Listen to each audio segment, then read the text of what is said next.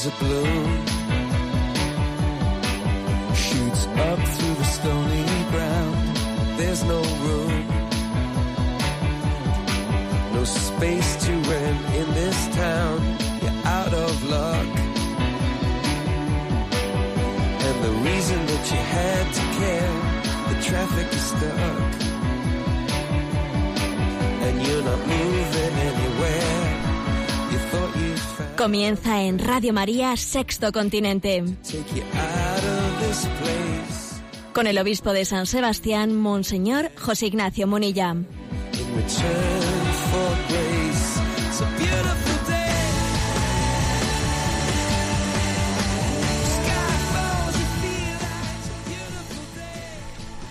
Un cordial saludo a todos los oyentes de Radio María. Un día más, con la gracia del Señor, nos disponemos a realizar este programa llamado Sexto Continente que lunes y viernes realizamos aquí en Radio María en directo. Aunque ya sé que la semana pasada, con motivo de la celebración de la plenaria, pues eh, no, no hicimos el programa en directo, sino que escuchasteis algunas grabaciones. Pero bueno, hoy sí que lo tenemos en directo.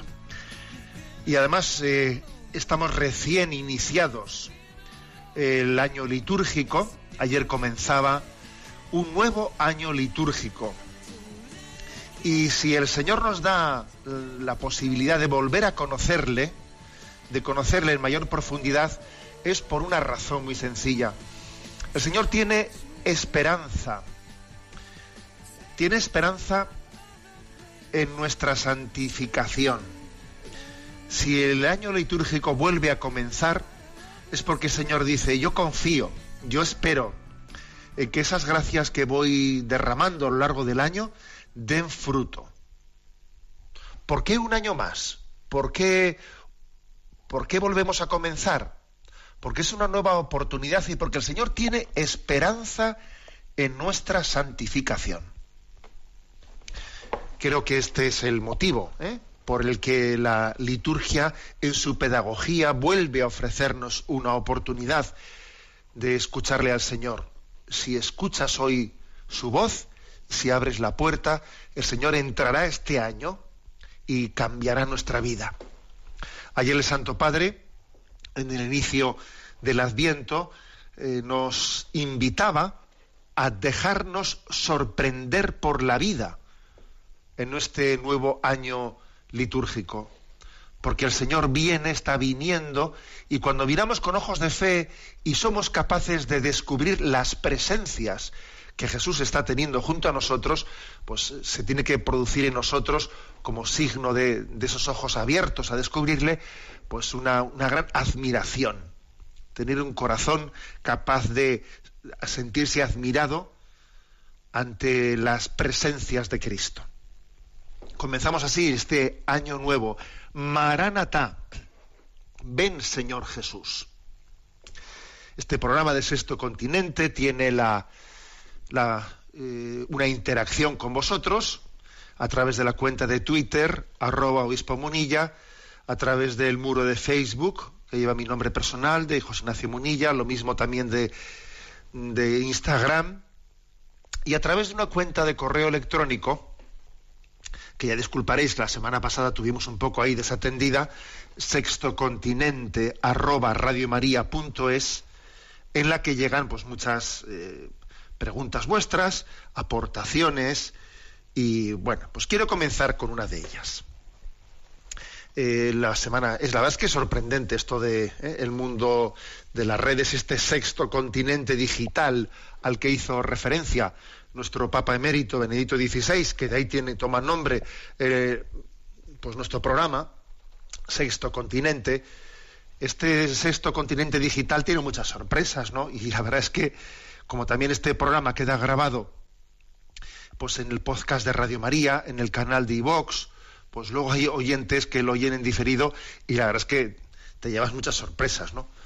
En concreto, pues he, he, recibido, y lo voy a compartir para comenzar así el programa, un testimonio desde Japón, desde Japón de un, de un matrimonio que escucha en diferido a través del canal de iVox este programa, y bueno, pues lo voy a compartir porque no tiene desperdicio. Ellos habían escuchado el programa eh, que se, eh, se, emitió el 20 de junio. ¿eh? El 20 de junio un servidor hizo un, pues, este programa de, de, Sexto Continente y en él comenté, comenté pues, un, una entrevista que le habían hecho a Andrés Averasturi, conocido periodista, quien había publicado un libro, Cómo explicarte el mundo, Cris. Es el título del libro publicado por Andrés Averasturi, un libro en el que él cuenta su experiencia eh, sobre, un, sobre la educación de su hijo Cris. Su hijo Cris tiene pues, pues un tipo de discapacidades muy severas, y Andrés Averasturi publicó, ha publicado ese libro, ¿no? Sobre lo que ha supuesto para él, pues el haber tenido este hijo con, con, esas, con esas, profundas discapacidades y, y, cómo él ve la vida, ¿no? Desde esa perspectiva. La verdad es que llamaba la atención el libro publicado por Andrés Averasturi, pues porque estamos acostumbrados, ¿no? Pues que, que otras personas así conocidas, pues yo que sé, que si Bertín Osborne, que si Vicente del Bosque, o, sea, ciertos conocidos de la, de la, vida pública, pues que han tenido también algún hijo pues eh, con profundas discapacidades, pues el testimonio público que han dado en torno a la a, lo que ha supuesto para la familia, pues el nacimiento de un hijo con, pues con ese tipo de, de limitaciones, pues ellos lo han, lo han visto desde una perspectiva en la que aunque les haya costado, les haya supuesto pues una profunda catarsis interior, pues han visto en sus hijos pues algo que les haya que les ha llamado a, amar, que les ha llevado a pues eso, a dar lo mejor de sí mismos, que se han dado cuenta de cómo como dice el refrán, ¿no? que Dios escribe derecho con líneas torcidas y que el nacimiento de un hijo así con esas discapacidades en el seno de una familia pues nos lleva a, a crecer interiormente, no es como un mensaje de la vida en el que el matrimonio, la familia, se une más ¿no? en el mensaje del amor. Bueno, lo, que era así un poco paradójico era que Andrés Averasturi, pues en el testimonio de su libro, eso es lo que comenté yo en el programa, ¿no? Del 20 de junio, pues ella hacía una llamada diciendo que él no, que, que él no comparte ese tipo de mensajes así posit positivos o positivistas, que él lo ve más crudo, y él decía en su entrevista, si yo fuera mi hijo, no querría vivir,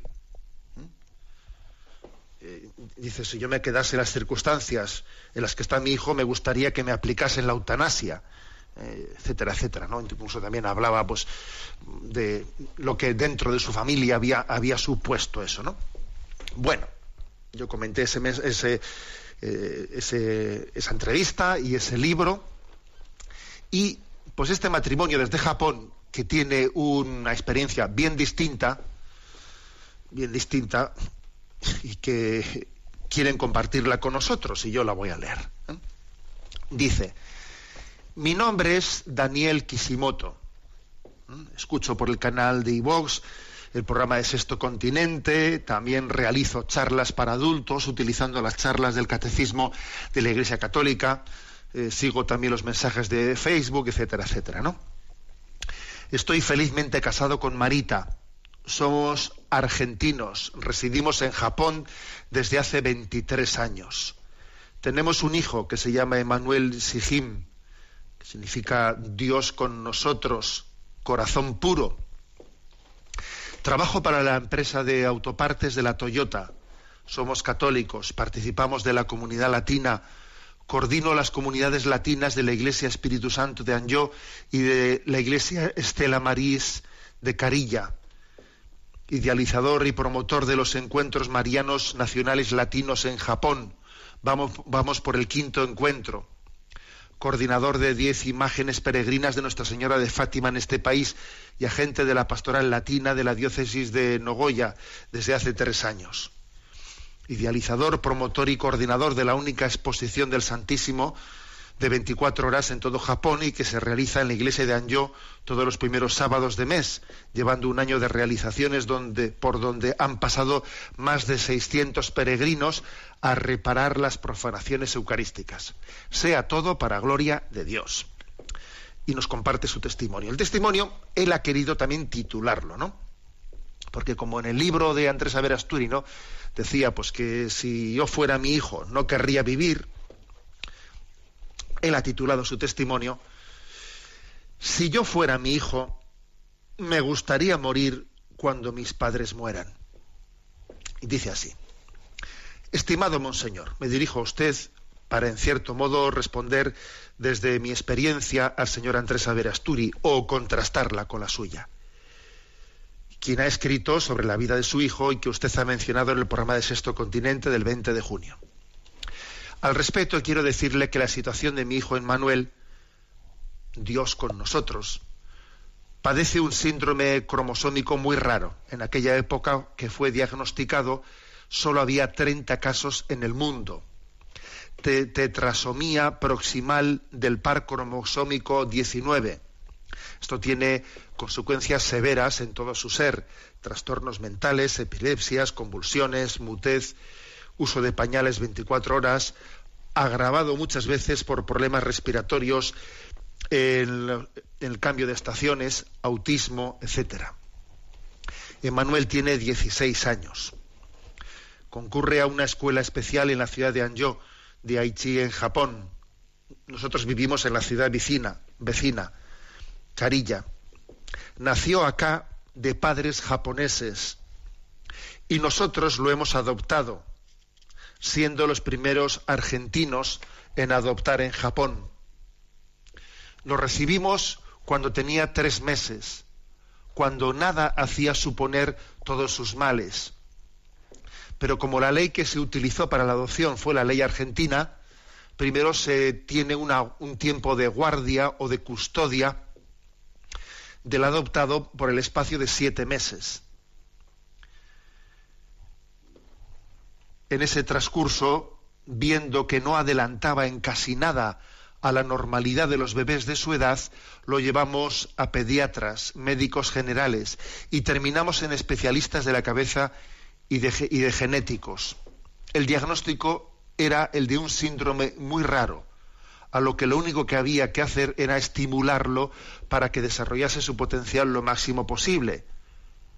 Pero cuando fue, tenía dos años fue diagnosticado con autismo nada de los estímulos lo lograba asimilar por su conducta antisocial. Antes de que se cumpliesen aquellos siete meses de custodia, ya sabíamos todo el porvenir que le esperaba a él y a nosotros.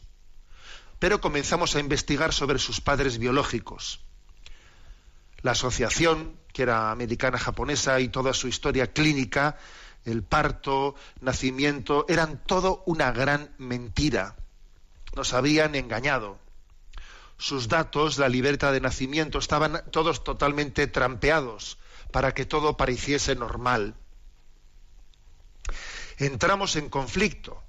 Mi esposa Marita quería seguir con la adopción por amor y yo no quería por justicia, pensando que la mentira no puede triunfar, no puede tener la última palabra a escasos días del vencimiento de la custodia, de los siete meses que se nos daban para tomar una decisión final sobre la adopción, había que decidirse por la adopción o la entrega del bebé a las autoridades de la asistencia social. Pasando noches en desvelo y también en oración, decidimos adoptar a Emanuel, a pesar de la gran carga que suponía su futuro, una persona totalmente dependiente de sus padres. A diferencia del caso de Andrés Averasturi, eh, la verdad es que nosotros somos creyentes y esperamos en el Señor todo, la sabiduría, la constancia, la perseverancia, la paciencia, la fortaleza, el equilibrio. Esperamos todo para, de Él para afrontar el tremendo desafío. Dios nos habla, aunque muchas veces no escuchemos su susurro. Y hoy podemos decir que nos habla a través de Emmanuel. Es Emmanuel el que nos ha enseñado a tener paciencia. Es Emmanuel, Dios con nosotros, el que nos muestra todos los días que dependemos de la divina providencia, porque Él no se desespera por nada. Sabe que hoy también comerá, tendrá con qué vestirse. Es Emmanuel que nos muestra que la primera mueca al levantarse es una sonrisa, todos los días lo primero que hace es sonreírnos al escuchar nuestras voces, aun se ha dormido poco o pasado una mala noche. Y Manuel no habla, no conocemos su voz, Pero Emmanuel no necesita hablarnos, porque el tiempo, la observación de todos sus hábitos, su rutina, su estructura diaria, ya sabemos lo que necesita. Y si no, Él nos lleva como un guinche a lo que Él quiere. Y si no, entendemos, insiste, insiste, insiste a lo mismo. Y con eso nos ha enseñado que nosotros también tenemos que insistirle a Dios hasta incomodarlo. Y eso ha dado sus frutos. Hace siete años Emanuel comenzó con epilepsias y convulsiones. Eran tantas que aún con tratamientos no lográbamos controlarlas y lo llevamos a cirugía. Operaron su cabeza y con ello se pudo controlar las fuertes, pero las pequeñas continuaban a pesar de la medicación. Nos aferramos a la cruz de Cristo y comenzamos a rezar las quince oraciones de Jesús a Santa Brígida por un año y al cabo del término de este tiempo, Emmanuel recibió el milagro de no tener más convulsiones. Continúa tomando medicina como siempre, pero ya no tiene, antes tenía entre 50 y 60 convulsiones diariamente. Los especialistas no entienden aún qué es lo que ha pasado y nosotros les decimos, lo que ha pasado es Dios.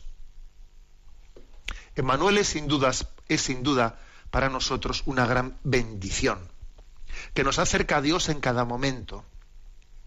Ha sido bautizado en cuanto hemos logrado su adopción plena y ha hecho su primera comunión a los diez años. Nos acompaña a la Santa Misa siempre y comulga con gran alegría. Va con nosotros a las jornadas de evangelización que hacemos, los retiros.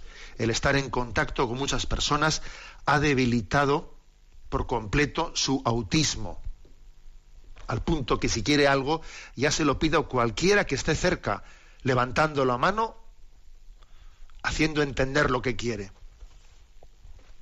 La importancia de estar en comunidad le ha hecho crecer a él y a nosotros, el no aislarnos, el no encerrarnos con nuestras cruces. Desde hace mucho somos parte de la Iglesia Latina en Japón. De hecho, un sacerdote fue quien nos ayudó a adoptar a Emanuel. Sin él no lo hubiésemos conseguido. No tenemos duda de que Emanuel es un mensaje de la vida, no solo para nosotros, sino para todos los que nos rodean. No tengo dudas de que si faltamos alguna, alguna vez, su vida no sería la misma. No por lo importante que podamos ser para él, sino por la estructura de su vida esto nos ha puesto a pensar muchas veces en el día de nuestra muerte, ya que Manuel tiene mucho por recorrer y nosotros ya pasamos los 50 años. Nunca se nos ha pasado por la cabeza llevar a nuestro hijo a, una residencia. Respetamos la decisión de los padres que lo hayan hecho, como el caso de, que comparte Andrés Averasturi en el libro que él publica. Pero, y lo que puede pasar en su cabeza y en el fondo de su corazón no lo juzgamos. Pero yo creo que quienes están ingresados en una residencia quizás pudiesen decirnos, yo quiero volver a casa, quiero estar con mis padres. Y en eso creo puede estar la afirmación de Andrés Averasturi, si yo fuera mi hijo, no querría vivir. El estar en una residencia, por mejor que se nos trate jamás, podrá suplantar el amor de los padres, el calor del hogar, los cariños de la comunidad. Y por eso nuestro testimonio es distinto. Nadie está preparado para ser padre de un niño especial. Uno aprende mientras va de camino. Se trata de un mensaje basado en el amor, el amor a la cruz de Cristo, el amor a la entrega sin límites, un amor poniendo como base las palabras de San Pablo, todo lo puedo en aquel que me conforta. Dios no abandona a sus hijos, al contrario, les enseña el camino para llegar a Él. Como suele decir usted, Monseñor, al finalizar las catequesis del catecismo, alabado sea Jesucristo. Un abrazo en Cristo y María, Daniel y Marita Kishimoto, desde la ciudad de Carilla, en Japón. Bueno, y envían también una fotografía de, la familia con su hijo, Emmanuel, que la verdad es que es entrañable, eh, entrañable. Bueno, pues es que, pues no me digáis que no es sorprendente, ¿verdad? Este, lo que es el sexto continente, lo que es esa especie de comunión, milagro de comunión y lo que son los testimonios. Bueno, pues la verdad es que agradecemos muchísimo, ¿no? Pues que este matrimonio haya compartido con nosotros una, historia como la suya. No se trata de compararse con nadie, porque cada uno somos únicos e irrepetibles y creo que es importante que, que no juzguemos a nadie. ¿eh? Pero bueno, Andrés Averasturi quiso publicar un libro, ¿no? En el que daba ese testimonio de decir, pues si yo fuese mi hijo no querría haber nacido. Y yo creo que ellos también se han sentido llamados a contrastar su experiencia sin juzgar a nadie. Bueno, pues si, hoy en día tenemos esa libertad de que alguien publique un, su, un tipo de testimonio, ¿por qué el otro no va a tener la libertad de también de contrastarlo con, el suyo? Gracias. ¿eh? Y estamos en comunión. La comunión de la Iglesia es un gran milagro. Es un gran milagro. Y, además los, los, los testimonios son una, llamada de Dios a que también nos revisemos interiormente, una llamada de Dios también a nuestra, a nuestra conversión. Estamos en, el inicio del tiempo, del tiempo de Adviento. Vamos a escuchar esta canción porque sabéis que, que hay una llamada a la conversión en el Adviento, ¿eh? al estilo de la Cuaresma. Está un poco eso, el sentido penitencial y la llamada a la conversión del Adviento está un poco diluida por este ambiente consumista en el que estamos, en el que el Adviento, eh, por las campañas de Navidad, etcétera, pues parece que están silenciando, ¿no? El consumismo en torno a las campañas navideñas se come a la llamada a la conversión del Adviento y, eso, no, eso no podemos permitirlo. Es tiempo de cambiar de Juanes. Lo escuchamos. Trabajamos como dos locomotoras a todo vapor y olvidamos que el amor es más fuerte que el dolor que envenena la razón. Oh, somos víctimas así de nuestra propia tonta creación y olvidamos que el amor es más fuerte que el dolor de una llaga en tu interior. Dos hermanos ya no se deben pelear, es momento de recapacitar,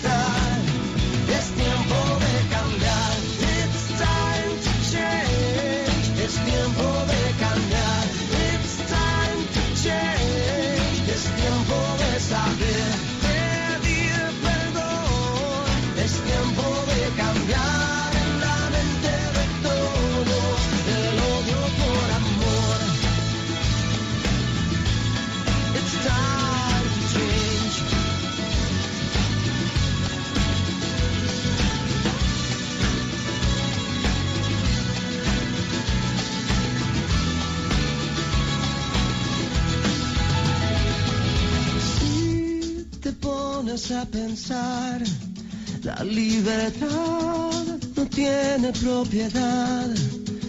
Quiero estar contigo, amor. Quiero estar contigo, amor. Quiero estar contigo, amor.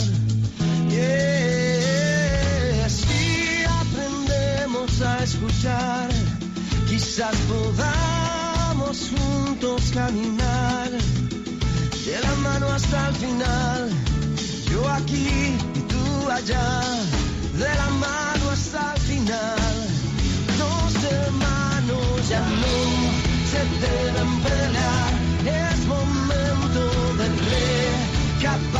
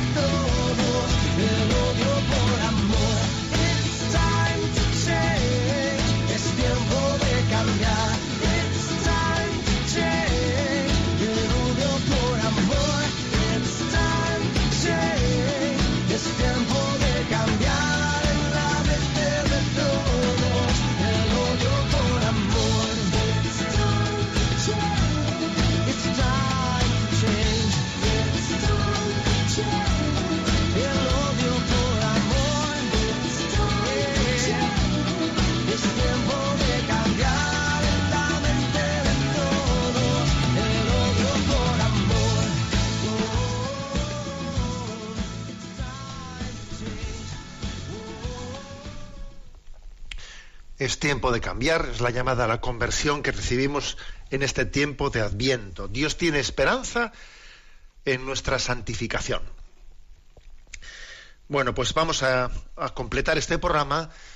Sabéis que existe el, email, la cuenta de correo electrónico sextocontinente arroba y tenemos pues, pues, bastantes preguntas pendientes de, de responder.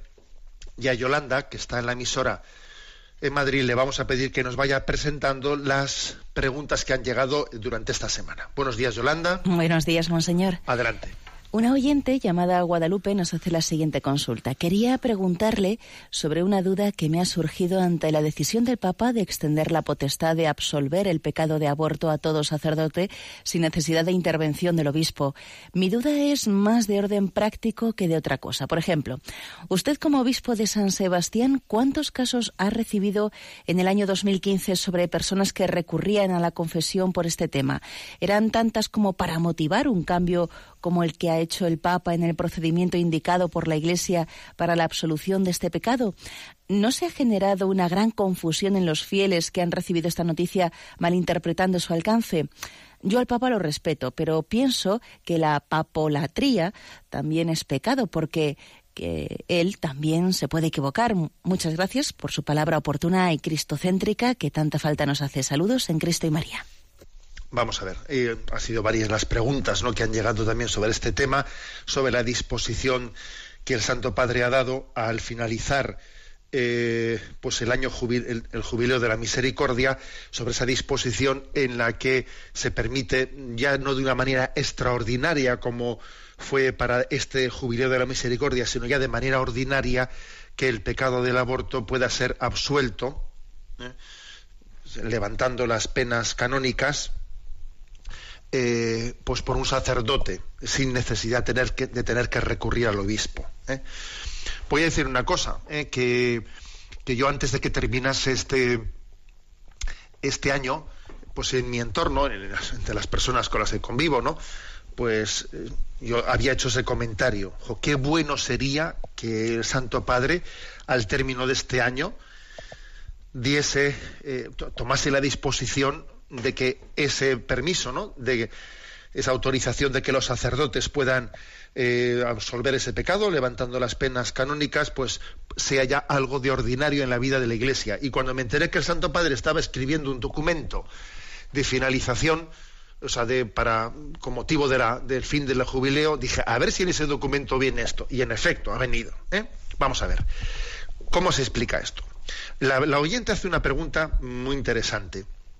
¿Tantos son los casos de, de absoluciones de aborto para que un obispo no pueda con todo ello y entonces, eh, no, por desgracia, no, no ese es el motivo. Ya me gustaría que, eh, ya, ya nos, me gustaría a mí eh, que tuviésemos al día montones de, eh, de un San Sebastián, por ejemplo, ¿no? Montones de casos de personas que han abortado y que el obispo no pueda con todos esos casos y entonces tenga que. No, ese no, ese no es el motivo.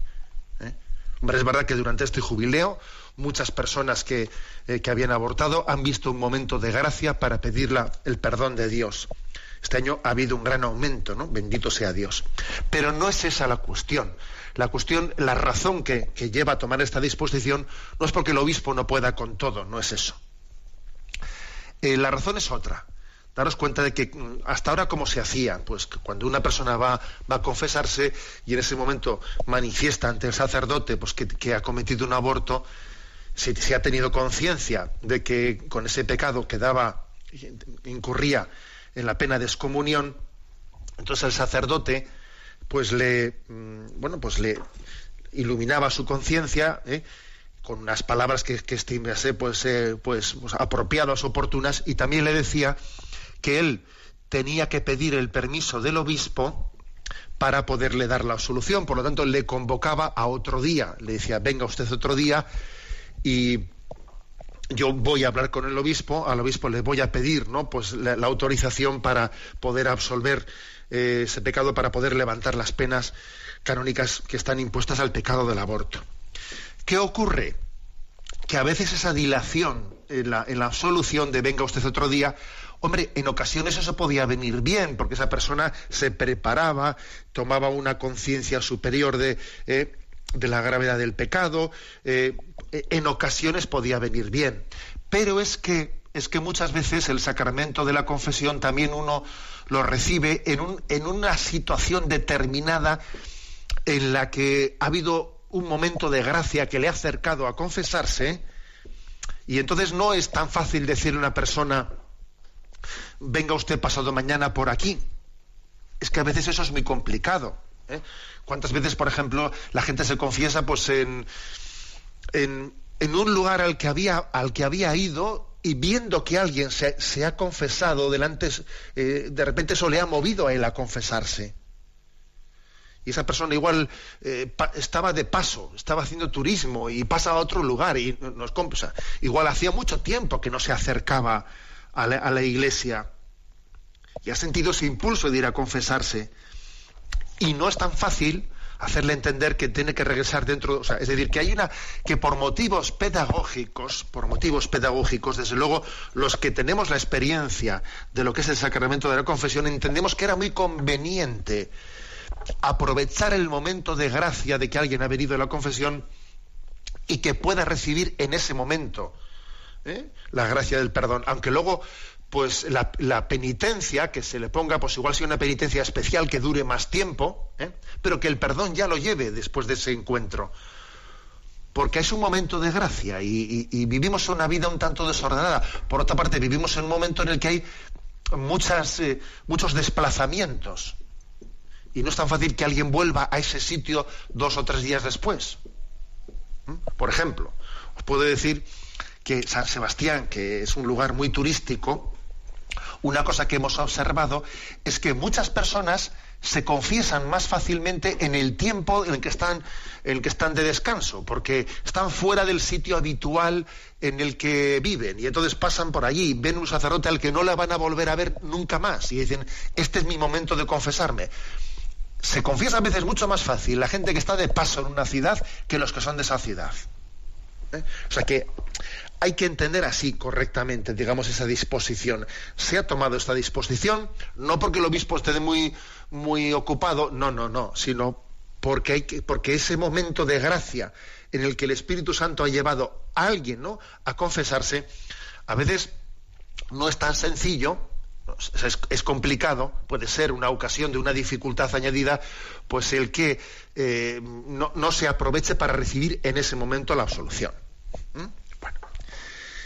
Para que nadie le quepa la menor duda de que aquí no hay ninguna relativización ni relativismo sobre que se le quite importancia al pecado del aborto, el Papa, eh, pues en el número 12 de esa carta apostólica Misericordia et Mísera que ha publicado al finalizar el jubileo, dice, en virtud de esta exigencia, para que ningún obstáculo se interponga entre la petición de reconciliación y el perdón de Dios, de ahora en adelante concedo a todos los sacerdotes, en razón de su ministerio, la facultad de absolver a quienes hayan procurado el pecado del aborto. Cuanto había concedido de modo limitado, pero perdón, de modo limitado para el periodo jubilar, lo extiendo ahora en el tiempo, no obstante cualquier cosa en contrario. Quiero enfatizar con todas mis fuerzas que el aborto es un pecado grave, porque pone fin a la, una vida humana inocente. Con la misma fuerza, sin embargo, puedo y debo afirmar que no existe ningún pecado que la misericordia de Dios no pueda alcanzar y destruir, allí donde encuentra un corazón arrepentido, que pide reconciliarse con el Padre. O sea, es decir, que, claro, lo que ocurre es que los medios de comunicación distorsionan continuamente las cosas. Y el otro día me decía una catequista que estaba en una cafetería y estaba la televisión puesta cuando salió esta noticia, ¿no? Y entonces, comentario de unos en la cafetería.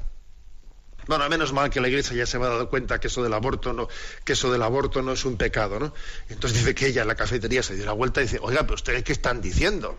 ¿Pero de dónde se sale la consecuencia esa de que menos mal que la iglesia es que eso, eso no es así. O sea, precisamente, precisamente lo que la iglesia, lo que el Papa ha querido es dar más facilidad para perdonar un pecado, no para decir que no es pecado, sino para poder perdonar a los arrepentidos. ¿Mm? O sea, es decir, existe una continua tendencia a la deformación. En este pontificado por este lado, igual que existió otro tipo de, de tendencia a la manipulación en el pontificado anterior, por otro lado.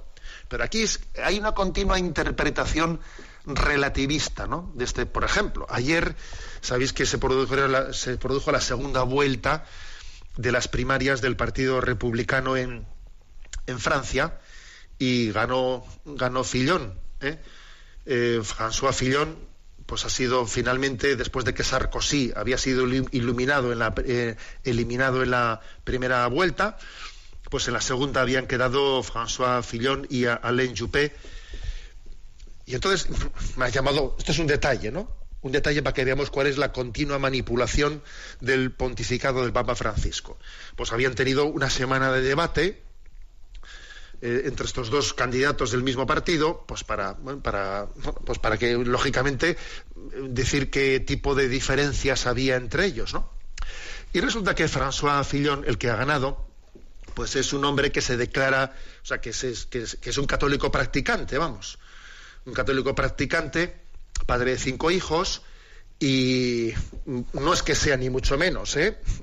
digamos, que tenga una concepción de coherencia en la vida pública, porque él está tenga que enfatizar como enfatizar que una cosa son mis convicciones católicas y otra cosa es mi compromiso en la vida pública, que, que yo no voy a llevar mis convicciones a, a la vida pública. O sea, por desgracia está haciendo ese tipo de distinción de no entender. ¿eh? O sea, no, no es ninguna.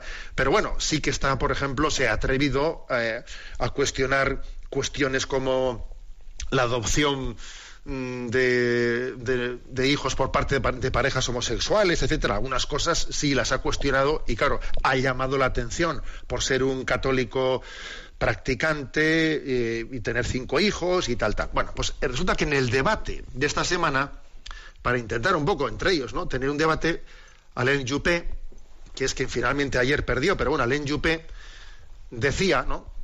Como pidiendo el voto para él, decía, Fillón pertenece a una familia tradicionalista y yo soy mucho más abierto al modernismo. Me siento más cerca del Papa Francisco. Yo, yo cuando lo escuché dije, por el amor de Dios. O sea, hacen un debate, hacen un debate y el que no es católico practicante eh, dice, no, no, es que este es un tradicionalista, este es, eh, pues eso, ¿no? Y yo, yo me siento más cerca del Papa Francisco. Y yo diciendo, pero bueno, pero esto es increíble, ¿no? O sea, ¿qué, pero ¿qué piensan ellos del Papa Francisco? O sea, ¿qué imagen ha recibido? O sea, ¿se piensa que el Papa Francisco va está más cerca de él que no es practicante, o sea, el otro, el otro es que tiene cinco hijos, va a misa los domingos y bueno, yo soy más del Papa Francisco, pero, pero ¿qué imagen estamos, eh, o sea, se ha llegado a transmitir? Esto va también en la línea de otra anécdota que creo que ya, que ya comenté también con vosotros, y es que hace algún tiempo, pues cuando estaba todo este, el tema en debate, todo ese tema de, de Amoris Leticia y de cómo acoger a las parejas de parejas que se habían roto su matrimonio y tal y cual, ¿no? Pues, pues me, me aconteció que pues me vino, ¿no? a visitar pues una pues una mujer con sus con sus hijos que estaban profundamente dolidos porque su esposo, porque su padre, ¿no?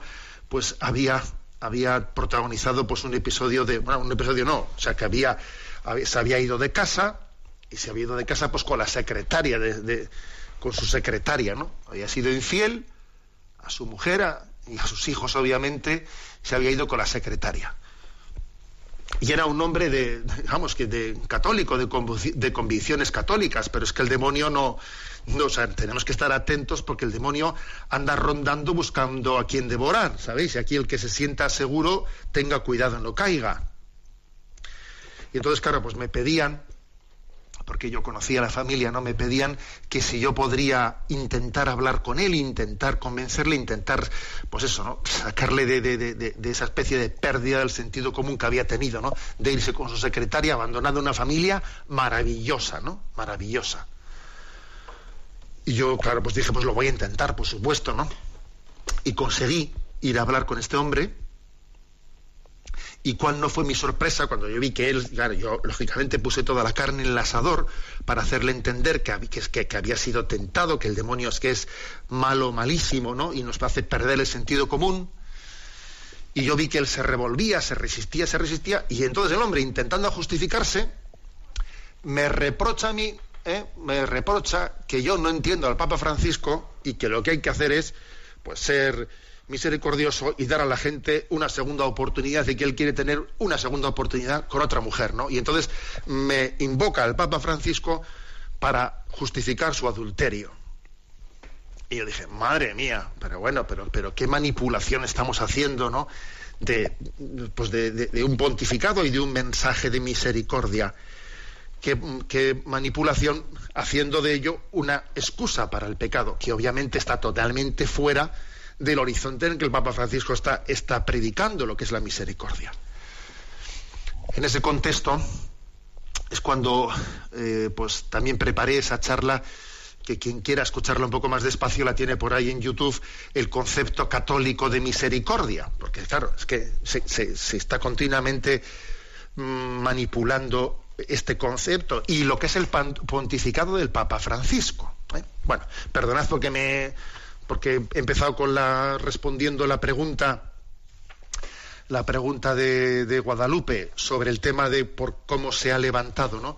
Eh, la pena de o sea, se ha, se ha levantado, o sea, o se ha otorgado, mejor dicho, de una manera ordinaria a los sacerdotes, pues eh, la potestad de poder levantar la pena de excomunión a los sacerdotes, pero mejor dicho, dándole a los sacerdotes lo que estaba reservado para los obispos, ¿no? Y, he contextualizado y me he ido un poco por, la, por las ramas, pero bueno, que creo que viene bien para entender cuál es el problema de fondo.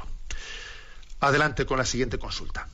Sí, Antonio Corcuera nos pregunta, estimado don José Ignacio, ¿es cierto que el Papa Francisco en Amoris Leticia aprueba la comunión eucarística para los divorciados vueltos a casar por lo civil que no consiguieron la anulación del primer matrimonio? Muchas gracias. Pues esto es más de lo mismo, ¿eh? porque esta pregunta va también en orden a, este lío que se está generando de, confu- confusionismo. ¿Es cierto que Amor y Leticia aprueba la comunión eucarística para los divorciados vueltos a casar? Pues no, no es cierto. Eso no viene en ningún lado en Amoris Leticia. ¿eh? Seamos claros, no viene en ningún lado. No se habla de ello no se afirma explícitamente. Es más, en el sínodo de la, de la familia no se llegó ni a proponer a votación tal cosa. No se llegó a proponer a votación. Es más, si tal, si tal cosa eh, llegase a ocurrir, la Iglesia tendría que modificar el punto 1650 del Catecismo de la Iglesia Católica. ¿Eh? Porque claro, porque si, una exhortación introdujese tal cambio, eso requeriría eh, pues una modificación para que tal cosa pudiese afirmarse, ¿no? Cosa que no ha ocurrido. El punto 1650 del Catecismo dice, ¿no? Si los divorciados se vuelven a casar civilmente, se ponen en una situación que contradice objetivamente a la ley de Dios, por lo cual no puede acceder a la comunión eucarística mientras persista esta situación y por la misma razón no puede ejercer ciertas responsabilidades eclesiales. La reconciliación mediante el sacramento de la penitencia no puede ser concedida más que a aquellos que se arrepientan de haber violado el sacramento de la alianza y de la fidelidad a Cristo y, y que se comprometan a vivir en total continencia. Eh, lo que sí es cierto ¿eh? que dice Amoris Leticia es que se podrá estudiar lo que dice eh, el- que ciertas responsabilidades eclesiales puedan ser discernidas de cuáles puede ejercer o no ejercer pues alguien que está divorciado y vuelto a casar ¿eh? y por lo tanto vive en adulterio. O sea si por ejemplo imaginemos puede ser padrino de confirmación puede ser padrino bien ese tipo de eh, digamos ese tipo de disposiciones pueden podrían ser eh, revisadas dice explícitamente no Amores Leticia y, y las conclusiones del del sínodo pero no el tema de la comunión a los divorciados, que tal cosa, como digo, no está en Amoris Leticia. Lo que sí está en Amoris Leticia, explícitamente dicho, es que a las personas divorciadas que no se han vuelto a casar, se les insta, se les insta a comulgar. Para que en esa, para que en ese alimento de la comunión reciban también la fuerza, ¿no? La fuerza de Jesucristo para vivir esa situación de separación, pero en fidelidad. Eso sí está dicho en, Amores Leticia. ¿eh? Entonces, bueno, voy a lo de antes, que es que vivimos, digamos, vivimos en, una, en un mar de confusionismo en la manera en la que son trasladadas las cosas, ¿no? Bueno, estamos en el, eh, en el, en el Adviento, vamos a escuchar también este, esta llamada Ven Señor a nuestra vida de Antonio Alcalde.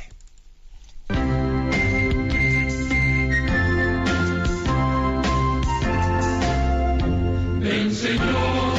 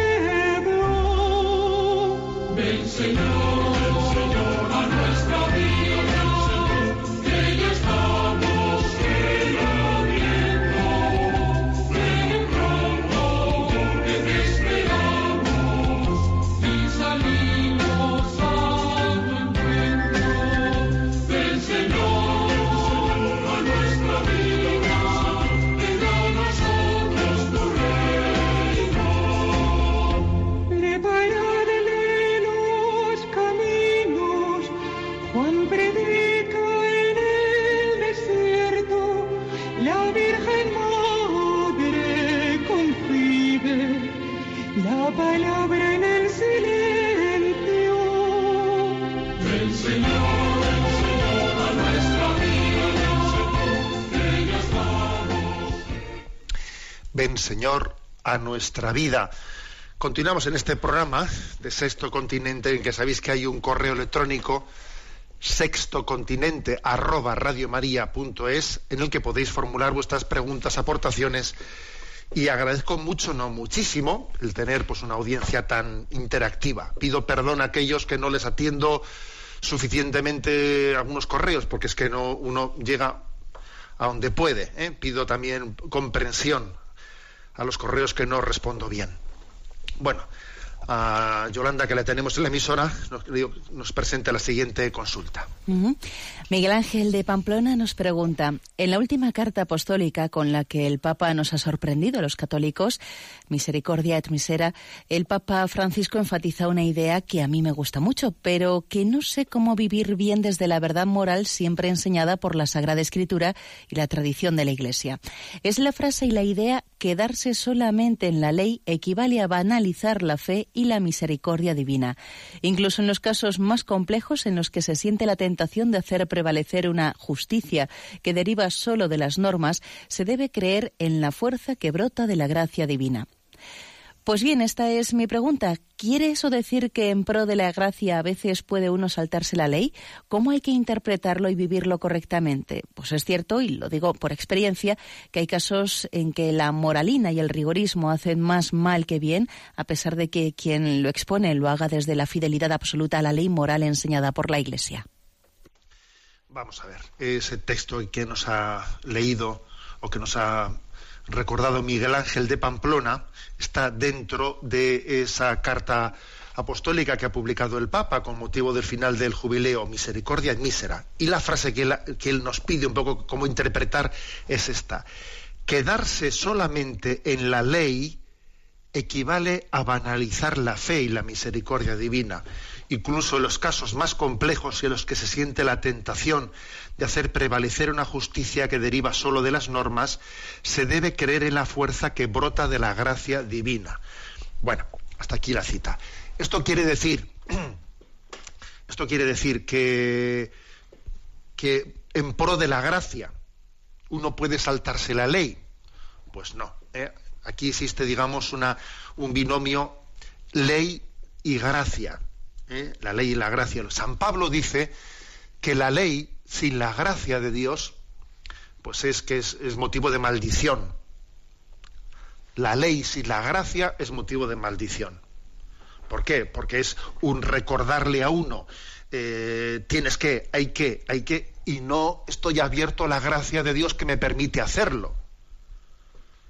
Es que si tú predicas la ley y no la gracia, es como si le dices a uno, tienes que saltar esa altura, pero no le das la pértiga para poder saltarlo.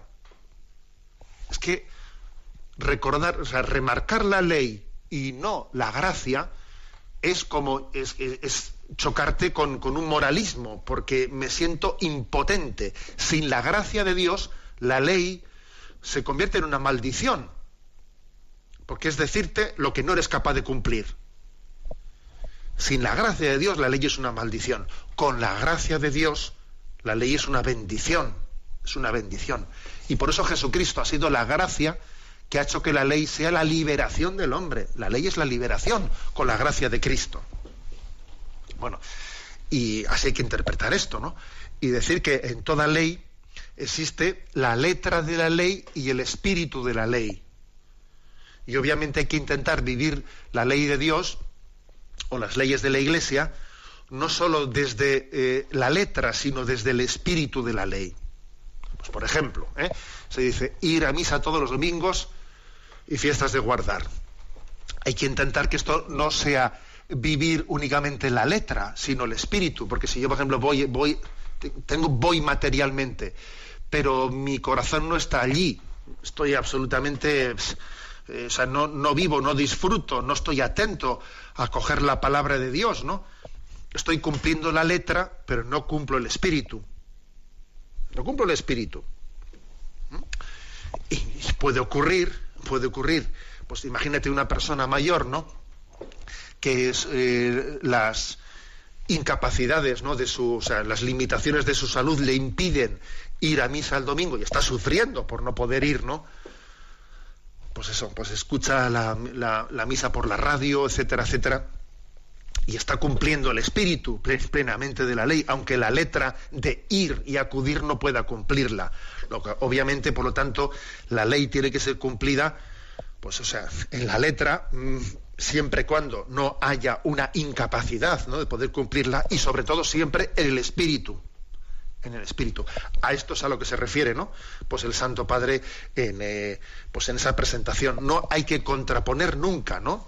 Ley a la gracia, ni tampoco letra y espíritu que deben de, deben de integrarse. Adelante con la siguiente consulta. Una oyente de nombre Ángeles nos pregunta. Soy oyente de sus charlas en el canal iVox y quería comentar un asunto que me inquieta y angustia mucho. Con motivo del Año de la Misericordia, una amiga y yo encargamos a un sacerdote del norte de España unos trípticos sobre el rezo de la corona de la Divina Misericordia para hacer apostolado. La sorpresa fue cuando llegó el pedido. Junto a esos trípticos se adjuntaba una carta fotocopiada que hablaba del fin de los tiempos. Al leer su contenido no daba crédito a lo que leía. La ira de Dios, terremotos como consecuencia del choque de un gran meteorito, el aviso, tres noches oscuras, demonios sueltos llamando a casa y haciéndose pasar por familiares, implantación de un microchip a los creyentes. También daba todo tipo de, deta- de detalles sobre cómo estar preparados, tanto material como espiritualmente, para la inminente llegada del triunfo del corazón inmaculado de María. ¿Qué fiabilidad se les da a la información aportada por este sacerdote? ¿Realmente los signos que vivimos hoy en nuestro tiempo, en nuestro mundo, son los signos de los que habla el Apocalipsis? Enormemente agradecida, Ángeles. Bueno, pues de todo hay en la viña del Señor, porque es impresionante comprobar, ¿no? Cuando recibes cartas, etcétera, diciendo, una madre mía, qué capacidad tiene el demonio de liarnos por un lado y por otro. ¿eh? ¿Qué capacidad tiene el demonio por un lado de que por el relativismo, ¿no? Intentar alejarnos de la fe y a veces por por otro tipo de re- reacciones antirrelativistas. Por el lado contrario, también podemos ser engañados. ¿no? A ver, obviamente, nosotros eh, hemos recibido una llamada a vivir en vela, nadie sabe ni el día ni la hora, velad y estad siempre preparados para la llegada de Jesucristo. Dicho esto, no con un sentido de angustia, ¿eh? sino con la confianza de que el Señor viene a liberarnos. Y la importancia de vivir en gracia de Dios, esperando su llegada. Bueno, digamos que todo este tipo de, de visiones apocalípticas en las que se pretende no ligarlas a, a- a acontecimientos así estrambóticos ¿eh? que si eh, tres noches oscuras de que si un terremoto un meteorito un chip un microchip o sea todo esto la verdad es que es un poco no únicamente ridículo ridículo sino también absurdo ¿eh? o sea estamos estamos siendo tentados de una falsa apocalíptica, una falsedad ¿eh? en esa presentación del final de los tiempos, que en el fondo nos está mm, distrayendo de lo que es poner nuestro corazón en Dios. ¿eh? Nuestro corazón en el Señor. Y por desgracia hay una tendencia a, un visionarismo, a un estar eh, viendo visiones, eh, eh, escuchando revelaciones de supuestos videntes, etcétera, que también nos puede desquiciar y hacer daño. Creamos, confiemos en el juicio de la Madre Iglesia que discierne, que discierne los signos que son que pueden tener un viso de autenticidad de los que no la tienen y no demos, no entreguemos nuestro corazón a supuestas revelaciones que no hayan sido discernidas por la Iglesia. ¿Mm? O sea, dejemos el último juicio de discernimiento a la Iglesia. Y no, no demos credibilidad a, cosas, a cosas raras. ¿eh? Perdón, que está el tiempo cumplido. La bendición de Dios Todopoderoso, Padre, Hijo y Espíritu Santo, descienda sobre vosotros. Alabado sea Jesucristo.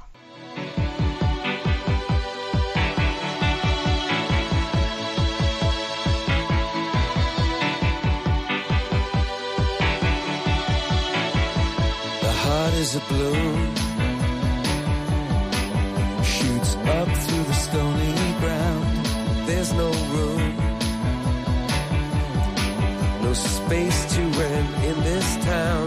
You're out of luck. And the reason that you had to care, the traffic is stuck. And you're not moving anywhere. Han escuchado en Radio María Sexto Continente, un programa dirigido por el obispo de San Sebastián, Monseñor José Ignacio Monilla.